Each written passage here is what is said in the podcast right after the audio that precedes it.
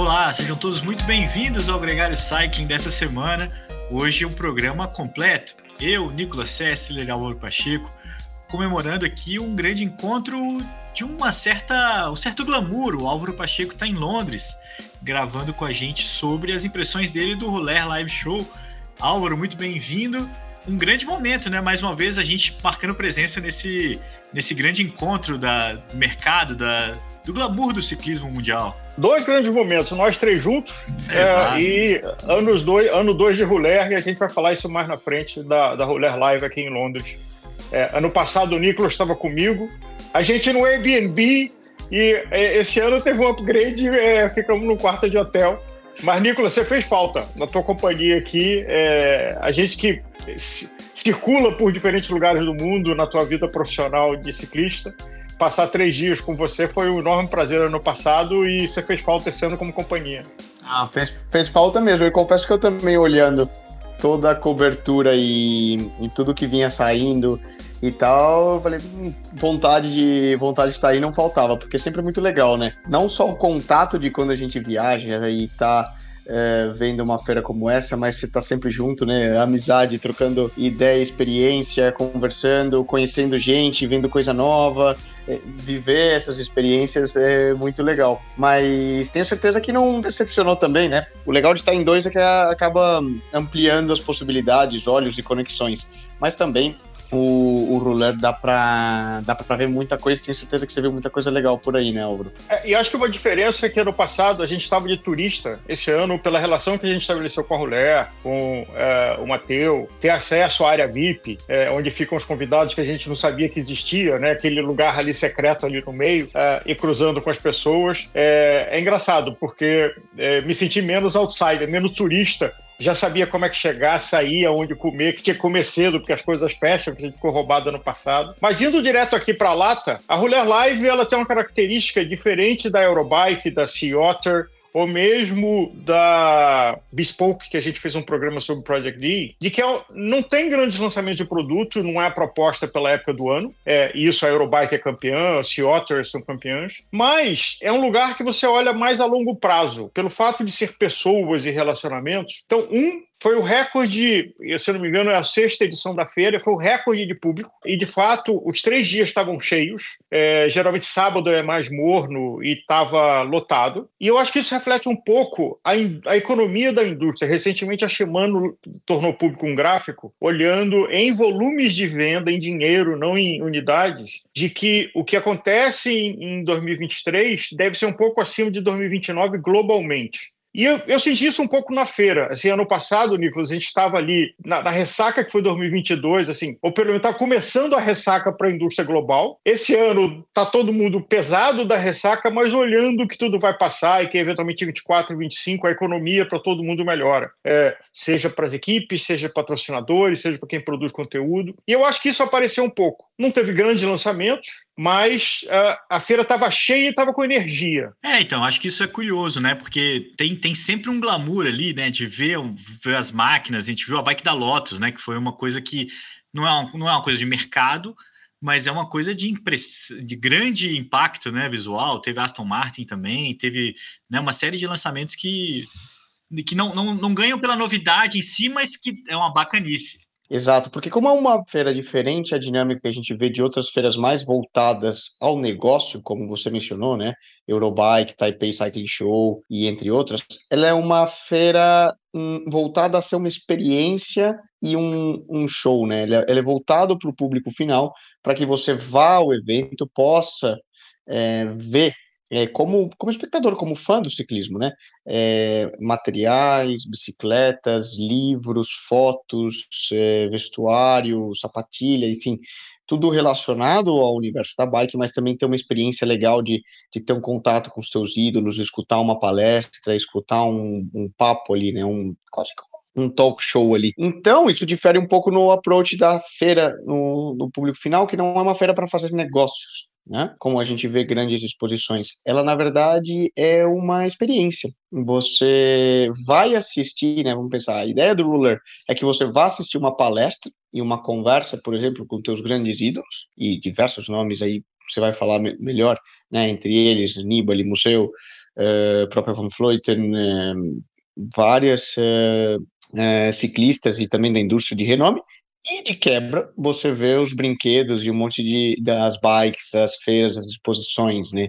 Acho que essa dinâmica é muito legal, porque não é uma feira para negócio, é uma feira voltada pro entretenimento. Duas coisas me marcaram é, para falar um pouco de indústria. Primeiro, a Lotus, que é uma é uma e-bike, e-bike, e-bike, e-bike. E a minha tese de que só vai existir bike no futuro e a, a coerência deles é uma bicicleta que vão fazer 150, custa é, 150 mil reais aqui, é, mas é uma e-bike com motor menor, mais elegante. Então, tem duas coisas que eu pessoalmente acredito e que o futuro da indústria de bicicleta vai ter uma associação muito próxima com, a, com o segmento de carros e motos que hoje só fazem coisas com motor, é, ou com motor para quatro rodas. Né? Então a Lotus provou isso, é um produto, ele não é um protótipo, tem 130 para comprar, quem tiver 20 mil libras, é, bota lugar na fila. Já a Aston Martin fez uma bicicleta super elegante, com guidão costurado, fita costurada como sem raça definida faz no Brasil, mas é a bacanice Aston Martin numa bicicleta que o que ela tem de inteligente ou interessante é a solução da fixação do câmbio traseiro. Mas a gente já falou isso algumas vezes e uma coisa que me chateia é que você olha, quase todas as bicicletas ficam meio parecidas.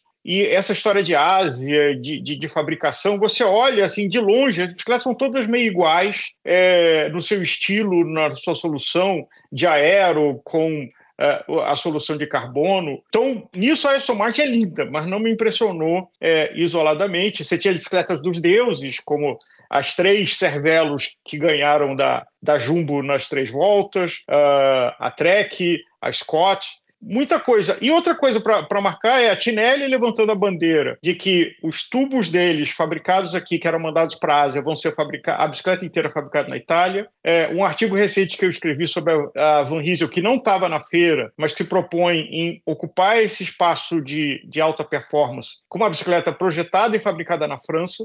Então, eu acho que dá para suspeitar duas coisas. Primeiro, que a indústria automobilística e a, a, Lotus, no seu press release, explicou: olha, a gente faz elétrica porque a nossa visão de carros, de produtos Lotus do futuro, passa só por elétrica. Então, bicicleta também é elétrica. A, Aston Martin com a bacanice, apesar que ela tem lá a Fórmula 1, a bicicleta linda, como várias outras, e a fabricação na Europa. Eu acho que, por diversos motivos, temos que ver como é que fica o custo, porque todo mundo foi para a Ásia para conseguir ter custo, mas uh, tanto o Tinelli com uma, uma, coisa muito pequena, quanto a Van, Van Riesel com uma coisa muito maior, patrocinando do, do World Tour, com produtos feitos na Europa e não feitos na Ásia. Ô Álvaro, até pelos convidados, até pela Rolé como um todo, é uma revista que namora as outras modalidades, mas que é muito focada no ciclismo de estrada, né? É, nessa feira, isso também ficou claro? Como é, que, como é que era a ordem de grandeza das coisas, assim? É, porque eu vi as camisas, você falou das bikes da Cervelo,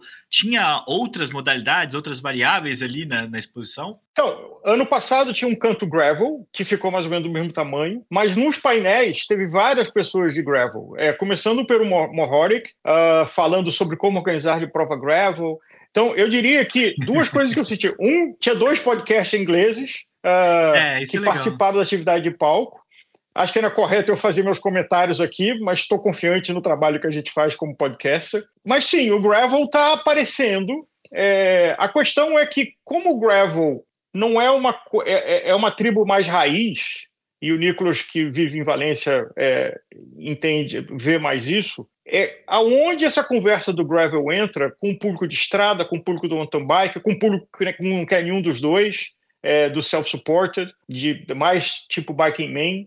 Então, o gravel tem uma ocupação, tem uma relevância na indústria. É, o crescimento de bicicletas gravel na Europa e nos Estados Unidos é, é claro, mas na Roulette, como a gente pode começar aqui a falar do Mohoric. Agora, antes da gente falar equipamento, teve um equipamento que eu já conhecia há muito tempo, não foi novidade, é as máquinas de café da Rocket Express.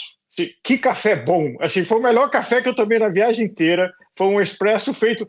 Inclusive, eu ficava rodando ali, porque eles não estavam servindo abertamente, é só para demonstrar a máquina. Eu rodava, rodava, ia lá e encostava para pegar um café. Nossa, que café maravilhoso! Isso aqui não é um merchandising, a gente não está em relação comercial com a Rocket Express, mas se querem mandar uma máquina para agregar e usar, a gente agradece. aceito, aceito também se quiser deixar uma lá em casa, também aceito, né? Nossa. Lembrando que, até para quem, quem gosta de café, essa é uma máquina muito é mítica do ciclismo, né? Eles patrocinam, fazem uma versão especial para o Giro de Itália. Vários dos ciclistas têm uma relação de ter ela em casa, né? Não é a máquina em si que faz um bom café. Obviamente depende do café dos grãos que você colocar na máquina para fazer, mas ela é quase que uma obra de arte, né? E ela tem um quê de relacionamento com o ciclismo muito forte. E isso também conecta um pouco com o que é a roller, né? É uma experiência que vai de tudo o que leva o ambiente, principalmente do ciclismo de estrada, né, no, no lifestyle do inglês, do europeu, né, que você está comentando. E é uma feira quase que, diria que quase que mais de ciclismo, quase que lifestyle, né? Que você falou. Por exemplo, toda a correlação de você chegar na feira e poder tomar um café de uma Rocket Expresso, para quem não conhece, dá uma olhada no Instagram, são máquinas lindas, caríssimas também, né? É, mas é quase Italianas. que um móvel de decoração na casa, né? Italianas, exato, tem todo esse lado, né, da, da tradição. E é quase que um móvel de decoração na casa, mas é o momento, né? E voltando no tema do gravo, né, Álvaro, que eu acho que é muito legal, é entender como o lifestyle, né, e como é a visão do ciclismo inglês, né, que é o que a gente vive ali, né, a, a cultura do ciclismo de estrada, né, o Eurostyle é o limite, é, começa a enxergar o gravel. Ou seja, o fato de que o gravel comece a entrar na feira e comece a ter uma aceitação é, é sinal de que também a cultura do ciclismo europeu começa a enxergar com outros olhos a modalidade. É, tá lá. É, tem uma, por exemplo, que acabou de ter o campeonato europeu, que é o ciclocross, né? Que não estava nada, não tem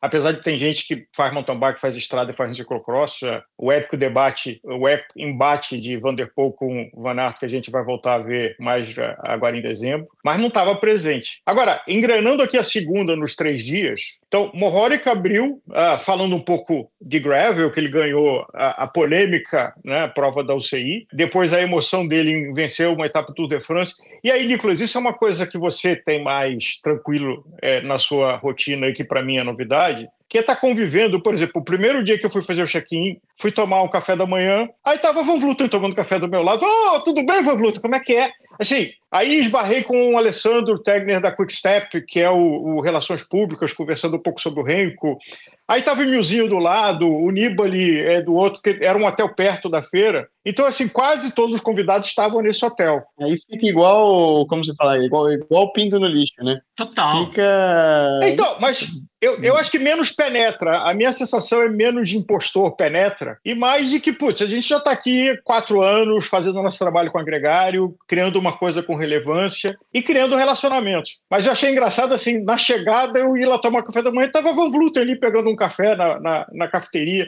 do hotel. Mas você sabe que, Álvaro, isso, isso é muito legal, né? Porque mesmo para nós, como atletas, quando a gente chega às vezes numa corrida, e aí você vê os caras rodando, tal equipe, tal nome, né, que você vê na TV de muito tempo, mas aí você tem aquele contato, e não é que é o contato de, pô, eu vou numa corrida e assisto ele correr. É a vida diária dele, né?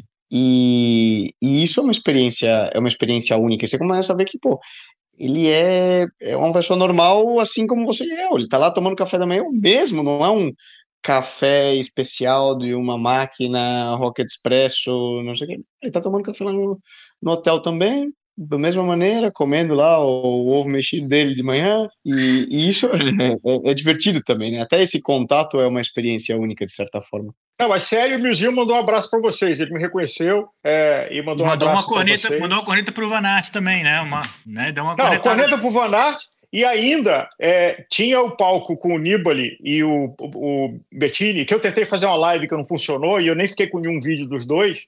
Mas chegou a hora que o Milzinho subiu no palco para cornetar os dois, porque são meio da mesma geração, né? Bettini e Milzinho, até correram uma pay. Mas ele ali, espaçoso como ele é, penetrou no palco, que nem era para ele subir, é, e foi divertido. Indo falar aqui, meio na sequência, a minha paixão pelo ciclismo feminino é crescente admiração. As coisas mais divertidas da feira foi a Elisa Borghini e a Lizzie Dagman trocando espada, duas amigas inimigas, é, que que uma deixou a outra ganhar, que que a outra não deixou ganhar.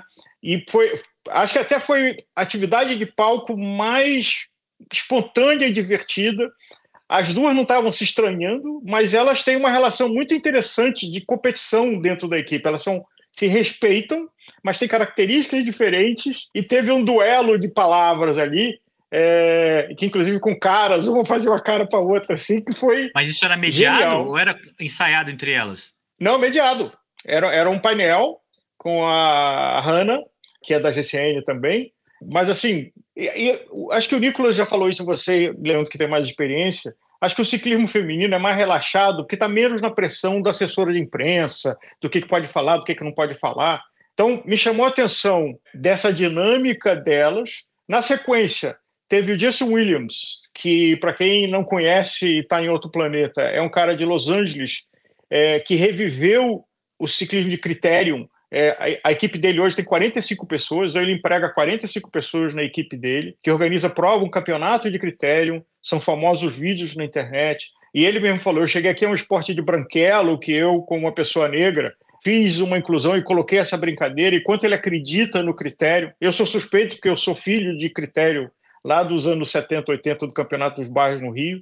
E realmente é, é, um, é um olhar diferente é, que ele fala Aqui, uh, até porque as quermesses, de certa forma, são critérios, né? com uma roupagem belga, mas eu diria que é, no formato onde não tem uma cultura de ciclismo tão sólida, que é o caso qualquer lugar fora da Europa Ocidental, e ele achou um, um, um caminho para criar uma identidade, para atrair marcas, para fazer essa conversa de uma forma muito única. Então, foi um contato. Depois eu encontrei com ele também ali no backstage é, e a gente conversou um pouco. E, e me chamou a atenção, primeiro, da mulher chamar ele e convidar ele, trazer ele desde Los Angeles para cá, uh, junto com um companheiro de equipe dele, e depois sobre essa fala do Criterion, sobre essa fala uh, do, da narrativa. E na sequência, veio Nibali Bettini, que falaram uma coisa assim, de que eles entendem o quanto o ciclismo mudou, que não seriam campeões hoje. Acho que essa foi uma fala é, é interessante e corajosa, de que eles não seriam capazes, na idade deles, de serem vencedores se tivessem correndo hoje. Pelas técnicas, e até falaram sobre a decadência do ciclismo italiano que as marcas não apoiam as equipes italianas, que elas têm equipes procontinentais que vão só no giro e que tentam sobreviver, mas que hoje você não tem uma equipe italiana que seja relevante e que, portanto, os talentos italianos não conseguem espaço. Foi a argumentação da conversa dos dois, mas eu achei muito interessante é, do Nibali dizer: olha, o jeito que o ciclismo é hoje, ele mudou muito, e se eu tivesse 20 anos, eu não sei se eu teria feito a carreira que eu fiz nessa época de hoje. Mas dos... em que sentido, Auro? De, de ter uma maturidade é, mais adiante, assim, de ter um período de amadurecimento e, e de, de estourar mais tarde um pouco?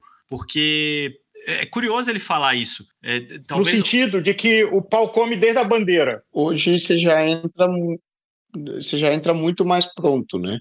Os ciclistas novos então, chegam ao ciclismo profissional muito muito antes do que foi a geração dele e até as maneira, a maneira de treinar, a maneira de fazer toda a abordagem do dia a dia é diferente à geração anterior dele, Nibali Bettini, tendo que seja mais nessa linha que ele se refere, não. Mas eu ainda não entendi. Ele acha que ele não teria tido a mentalidade que, que, que exige hoje a molecada para entrar, que já entra é, Sim com alto comprometimento? Ele precisaria estar mais pronto do que ele estava com 20 anos. Entendi. E ele não teria o apoio de acesso a grandes equipes sendo italiano. Talvez. É, é, sim, talvez exista algum ciclista de 20 anos hoje na, na Itália que não vai ter a chance de amadurecer porque não faz parte das principais escolas é, né, da, da, das equipes hoje mais fortes, né, da cadeia. Curioso até isso, porque se pensar que a Ineos está tentando levar o menino da DSM, né, o Milese, que é, um, que é esse perfil. É um contrarrelogista, campeão da, de etapa no Tour de l'Avenir, que foi bem no, no Mundial, para levar ele, para tirar ele da DSM e tentar dar o caminho do Gano, um caminho mais bem sucedido para ele. Essa questão da, da Itália não ter uma equipe World Tour, né, não ter um projeto que consiga sustentar é, uma, é um problema crônico lá. Eles já falam isso há muito tempo, né? O Posato falava disso, o Ivan Basso falava disso, é, é uma busca, porque eu, vejo o ciclismo italiano muito bem estruturado no nível diletante, no calendário, né? O problema é, é de fato competir com essas equipes é, Ineos, Bora, Jumbo, e aí eles acabam de fato tendo muito menos. Lembrando que há bem pouco tempo atrás tinha Liquigas, tinha Lampre, tinha uma série de equipes importantes é, fixadas na Itália e, e fora as pró-continentais que eram mais fortes do que as que tem hoje, né? Hoje você tem ali uma equipe, umas equipes bem é, de, de, de algum, alguns jovens talentos, mas principalmente alguns ciclistas também que não deram certo e acabaram voltando, né? Um, um cenário ruim. Ou talvez o fato de não ter alguém com muito dinheiro que tem uma marca é. É, italiano que quer apoiar o ciclismo. Então, a, a, a gente falou do Pantani com a Mercatone Uno, que era um supermercado, mas que claramente não devia ter o orçamento que tenha o supermercado Jumbo. Então, e o que ele falou. Não, o problema é, é financeiro. Faltam, fa, pois é, é falta, falta alguém uma... que coloque dinheiro. É, o problema é dinheiro mesmo. Até porque o ciclismo, de certa forma, evoluiu e está cada vez mais caro. É. Sim. Uau, você falou do, do ciclismo feminino, né? E, e, a gente viu esses ciclistas da Little Trek, viu também a Van Vluten, a Alison Jackson, não viu ninguém da SD Works, né? Eles deram uma pausa. Ano passado a Demi foi, né? Esse ano não tinha ninguém lá, eles não misturaram os grupos, né? Tipo, você tem a SD Works num ano, você tem a Rapa no outro, né? Apesar que, como, como são cachês pagos, é, de repente o preço da SD Works esse ano o cachê subiu muito ficou fora do orçamento. Também tem isso, né? não é só um critério editorial, tem um critério comercial, disponibilidade comercial. Por exemplo, nisso a Van Vluten, que pela primeira vez teve, foi logo na, foi curioso porque foi logo na sequência do Nibali é, e do Bettini. Aliás, o Bettini já teve no Brasil fazendo uma, um, um gran fundo lá em, em Teresópolis é, há vários anos atrás, mas a Van Vluten informações interessantes. Primeiro, ela falou a mesma coisa. Eu não seria campeão hoje. Eu cheguei tarde no ciclismo da, da época da Marianne Voss e que não. É, eu vejo que essa turma que está chegando mais jovem agora, eu, eu também amadureci tarde porque tinha menos dinheiro, tinha toda uma condição econômica. Não que hoje o ciclismo feminino dê para viver disso exclusivamente, mas é, no passado, até não muito pouco tempo atrás, tinha que pagar. E aí só quando alguém tinha uma condição, e mais tarde, é, não faz tanto tempo, e a Van Vluten lembrou disso, de que o que ela ganhou, ela tinha a Marianne Voss lá em cima, e ela tentando cavar um caminho, mas a concorrência não era tão dura como é hoje. Uma segunda coisa que ela trouxe, e a gente já falou isso aqui e foi confirmado as nossas especulações, ela divide a vida dela até a Olimpíada do Rio e depois da Olimpíada do Rio. Por quê? Porque na subida é, ali de São Conrado, do, da Estrada das Canoas, ela conseguiu escapar numa subida das suas concorrentes. E ali ela falou: Eu sou capaz. É, eu sou capaz de ganhar e eu estou no nível acima das minhas concorrentes. É, e apesar dela ter um tombo é, que todos nós morremos de medo achando que ia ter é. consequência mais grave, não foi o tombo, foi a subida das canoas que marcou ela e faz com que ela guarde um carinho do Rio. Até fui conversar com ela sobre isso e que ela falou: a minha carreira, ela falou no palco, se divide antes e depois do Rio, porque no Rio, na subida da Estrada das Canoas, eu fiz as outras subarem de roda e fui embora. Então, Legal, se eu fiz sim. uma vez, eu ia fazer outras vezes. E isso é, é, é, inquestionável, né? Ela tem muito mais vitória depois daquele tombo do que antes, e aquilo ali ela tinha 31 anos de idade, assim, é uma é, é uma epifania, assim, é um momento de. Chave, né? Virou a chave, virou a chave. Para mim, é o que ela falou no hospital que mudou a vida. É, porque mudou a forma como eu via ela. Porque todo mundo ficou assim: nossa, essa menina vai parar de correr, essa menina nunca mais sobe uma bicicleta e não sei o quê.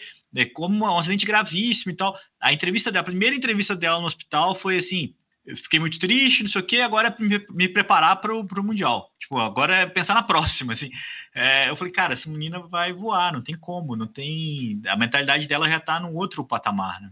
Aí voou, e aos 40 anos, né, que ela é, fez hoje... Parou porque quis, né? É, Aliás, ela parou... Parou porque quis? A gente falou no, no Radio nessa segunda-feira sobre o off-season, e ela falou: não, parei para não ter que pedalar no dia que chove. Aliás, ela falou isso também. É, de que, pô, não tem... Ela falou: eu pedalo hoje, mas quando chove eu não vou para rua de jeito nenhum. Não estou em casa, não preciso mais fazer isso. Essa é boa. Ela estava com uma bike, eu vi um dos, um dos destaques de, no lado material, era a bicicleta olímpica dela também, né? É, que é Sim. uma bicicleta especial, né? Toda pintada de ouro, preparada pós a bike de crono, né? Agora, é, eu acho que passa, e isso são coisas da, da, da, que vê que o tempo passa. Então, seja quando a gente fala das bicicletas, das e-bikes começando a chegar, mesmo para pouquíssimas quantidades, um preço é, para árabe é, herdeiro de poço de petróleo, mas até alguém perguntou assim, puxa, mas essa solução de câmbio da Aston Martin, como é que regula? Eu fiz uma brincadeira aqui no nosso direct, assim, não, tem um curso de 10 mil libras para você regular o câmbio traseiro que a Aston Martin te dá, você paga 10 mil libras faz o curso, é, e regula, vai ficar afinadinho. Agora, e com Nibali, Bettini e o bom humor deles italiano. Foi uma pena, porque eles o tempo todo não falavam inglês direito, foram para italiano. Falou, não, porque eu era gregário dele, falava gregário. Eu, falei, eu achei que estava fazendo uma live, a live não estava funcionando. Mas eu falei, era ótimo aqui de reforçar o nosso nome DNA, mas passou. E fechando o dia, o Dylan Van Barle, Jumbo, ex-Ineos, uh, falando um pouco dos movimentos. E eu acho que essa tem uma coisa que passou também a meio desanimada com o ciclismo inglês. Porque você falar, é, o Geraint Thomas, que apareceu como estrela depois, não tá, né, e a gente viu isso na Vuelta, a gente viu nesse ano, apesar de ser um cara admirável, é, raçudo, que podia ter dado uma desculpa para casa no meio da Vuelta, mas não é a geração que já aconteceu de Geraint Thomas, uh, de certa forma, o Frunk é ou não é, o Chris Roy. Então, é engraçado, porque você fala, e a gente fala aqui do Brasil, e você vive isso na primeira pessoa, Nicolas, o que, que faz para um ciclismo bombar? Aí você vê todo o ciclo virtuoso que teve o ciclismo inglês, preparando para a Olimpíada aqui de Londres, tudo que aconteceu, a Sky que ia de lavada e um monte de fofocas por que isso acontecia, a geração de ciclistas ingleses ou do Reino Unido, Cavendish nessa lista, é, e de repente não aconteceu nada novo. E de repente, nessa geração, a Ineos já não é mais essa bola toda, está meio tonta nesse ano e pelo jeito 24 também não vai ser um ano de grandes brilhos. Ficou essa sensação. Falta essa renovação, de... né? É, o Pitcock é a base, né? Exato. É, mas isso é muito reflexo daquilo que a gente já falou, né? O, o ciclismo inglês começou a perder dinheiro, como a gente estava falando no ciclismo italiano, na medida que reduziram-se o número de provas locais, provas não, né? Não só o Tour de France, não só provas World Tour, mas provas locais, deixou de ter o Tour of Yorkshire. Hoje a única prova que ainda existe é o Tour of Britain e sofre muito para ter continuidade. Uma série de provas de um dia você perdeu, você passa a perder as equipes domésticas, continentais menores que serviam talvez como um trampolim e, e é todo o processo, né? Você perde a, a base, você perde os eventos, você perde investimento e obviamente na ponta final lá da no trem, né? Vai faltar a renovação. Isso, isso é certo. É, eu acho que esse é o olhar, é, e a gente falou do, dos dois uh, italianos, mas eu senti isso aqui também dos ingleses, de que teve o Chris Roy, que é um, é um grande cara, né, lá de pavê e do velódromo, uh, que teve presente, mas é, uma coisa engraçada do Jay Vine, Jay Vine Sir Chris Roy. Sir, Sir, é, Exato, Exato, com todo, com todo o mérito, é, porque o que ele fez de, de, de pista. Multimedalista é, olímpico, né? Ele é um cara, um fenômeno. É um fenômeno. A referência, né? Ele a. Qual que era o nome? Nicole. Nicole Pendleton. É. é, daquela geração, Jason Kane, aquela galera toda que, que humilhava na pista, né? Eles eram muito mais soberanos. e a pergunta é assim: como é que, que, que, deu tão certo ali que parou de funcionar? Assim, na hora que você chega nessa equação, que você tem resultado, que você tem estrela, aí que você tem dinheiro, e de repente, como é que você perde a mão? Assim, é óbvio que é uma pergunta absolutamente simplista para um problema é. complexo. não, e até porque eles não, não desaprenderam, né? Eles continuam medalhistas, continuam, só que agora chegou mais gente. Chegaram uh, os holandeses na, na velocidade, chegaram as alemãs do feminino embolou a briga, né? As chinesas, tem uma, o pessoal do meio fundo, então ficou mais dividido, mas ainda continuam, né? Mudou muito foi porque o muito dinheiro, Nicolas, também trouxe escândalos de assédio, né? Teve problemas internos, briga por esses dinheiros. Quando a Shell chegou para patrocinar o time, é, a seleção, a, a comunidade se revoltou, porque é uma indústria petroleira. Então, assim, toda uma série de problemas de lugares onde tem muito holofote. Então, todo mundo está ali brigando. É, é, acho que é uma mistura. Os grandes nomes foram cansando, né? Foram aposentando. É, os bons nomes que foram chegando, porque eles ainda têm. Tem o, o menino que ganhou, inclusive vai correr na Grupão ano que vem. Como ele chama? O Matthew, que corria na Bora. Matthew Walsh. Sim. É, é um baita de um ciclista, campeão olímpico. Então, assim, existe. Uh, eles ainda estão fincados ali. Eles não têm aquela, aquele, aquele vigor todo e principalmente a, o impacto que eles tinham com a Liz, própria Liz Dynan, com, com, com a Vitória Paddington, né? aquela galera que de fato é, colocou o, o, ciclismo britânico num outro patamar. Eu entendo essa melancolia. Quando você fala isso, eu acho que é, bem fácil de perceber né? É, até mesmo a presença do Chris Roy e não de um ciclista atual. Né? O Chris Roy isso. já parou há algum tempo. Né? E, e Não, acho que outra coisa, tem, tem, uma loja enorme, é, a Cyclosurgery, aqui perto da feira, da, da Truman Brewery, que eu fui lá dar uma olhada nesse vício que a gente tem sempre de bater uma loja para ver as novidades. Loja enorme, fechada, out of business num lugar que não é tão periférico. Isso não é só a Inglaterra, né? é o momento da bicicleta como um todo. E aí a gente vai para o Geraint Thomas, que é uma estrela que chega, estava lançando o livro, autografou, todo mundo querendo assistir, inclusive ele teve em dois momentos diferentes. É... Mas. é.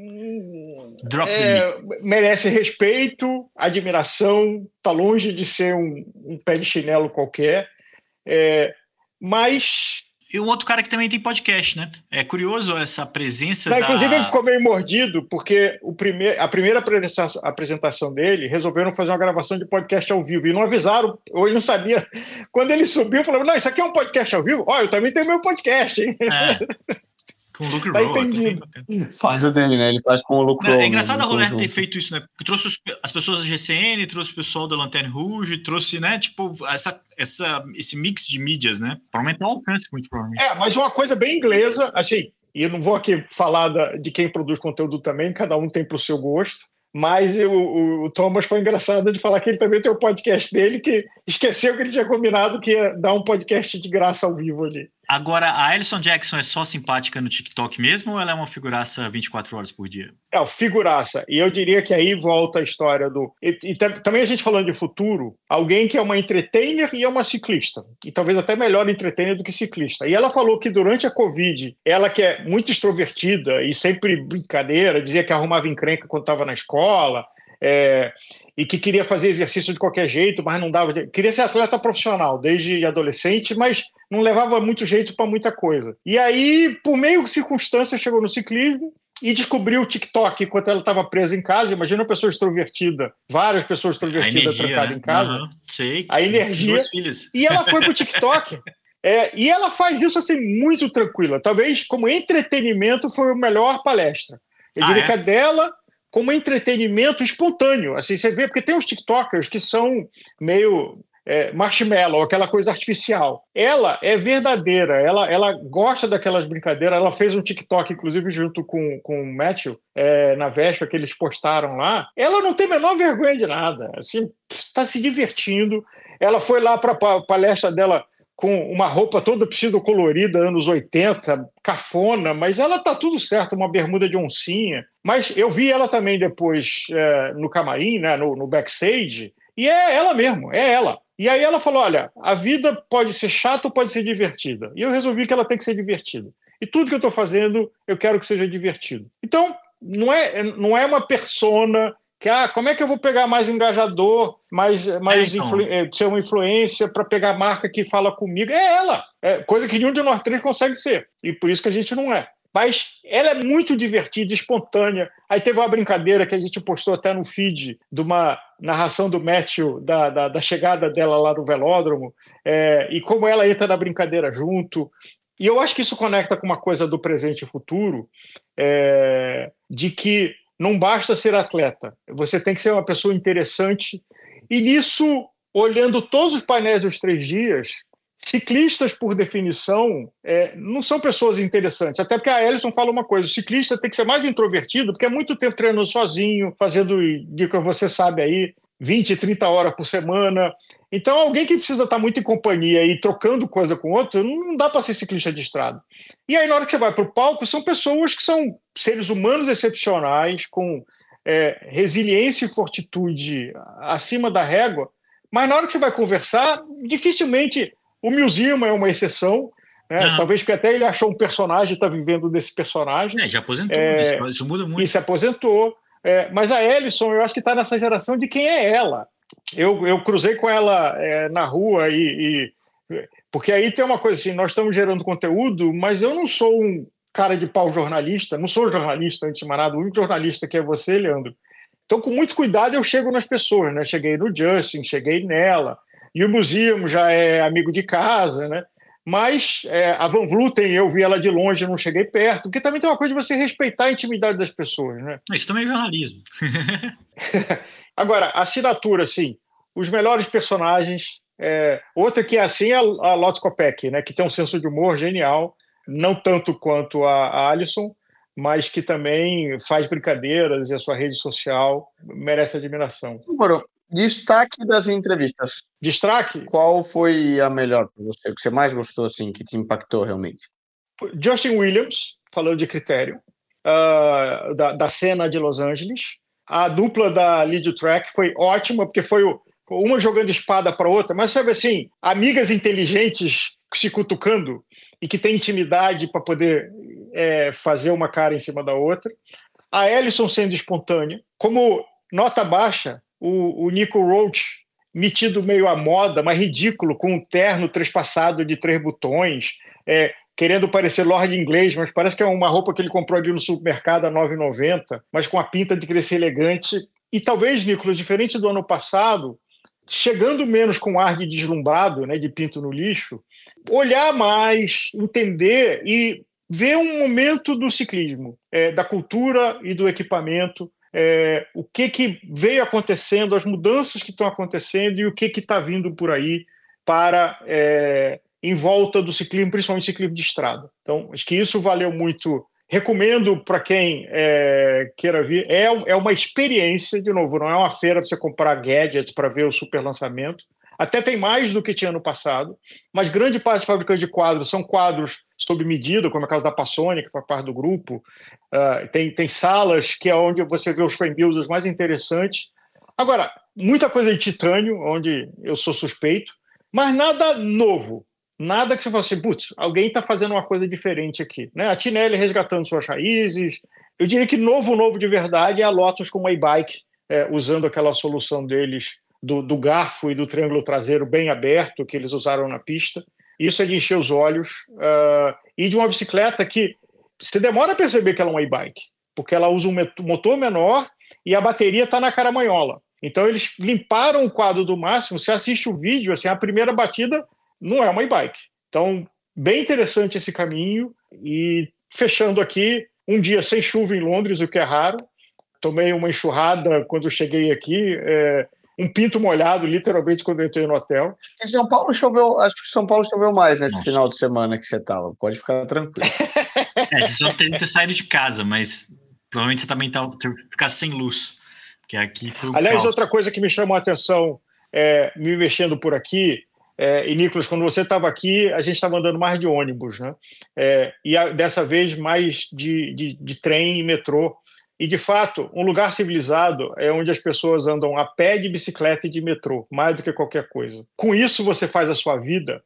Isso é, é um sonho que é impossível para a gente numa cidade de, de terceiro mundo é, da América do Sul, mas é outra experiência de você ter essa história de andar a pé, metrô, trem, é, vai e volta para o aeroporto. Ano passado aconteceu isso, né? Você pega o metrô do aeroporto de Heathrow até Paddington, demora 20 minutos. Aí depois você pega dois metrôs para chegar aqui na região da feira. Eu botei, abriu a porta do avião e eu cheguei aqui no hotel, não deu duas horas. Em São Paulo você demora duas horas para chegar no táxi, mais quatro para chegar no centro da cidade, engarrafado. Então, é, essa é uma coisa assim, esse gostinho aqui faz falta. Mas estaremos aqui, missão cumprida com o prazer de estar com a Ruler Live. Parabéns, obrigado a Ruler por ter nos convidado para estar presente, ao Mateu, ao Ben, ao Ed.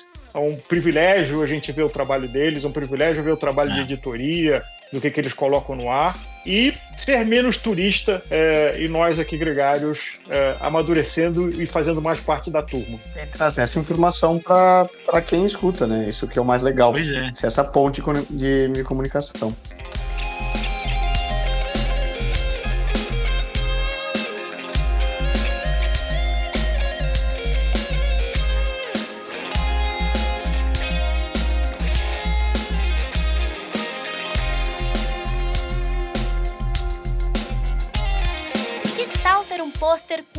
Arte desse episódio. As ilustrações do Hudson Malta podem decorar sua casa. Entre em contato com a gente e saiba mais.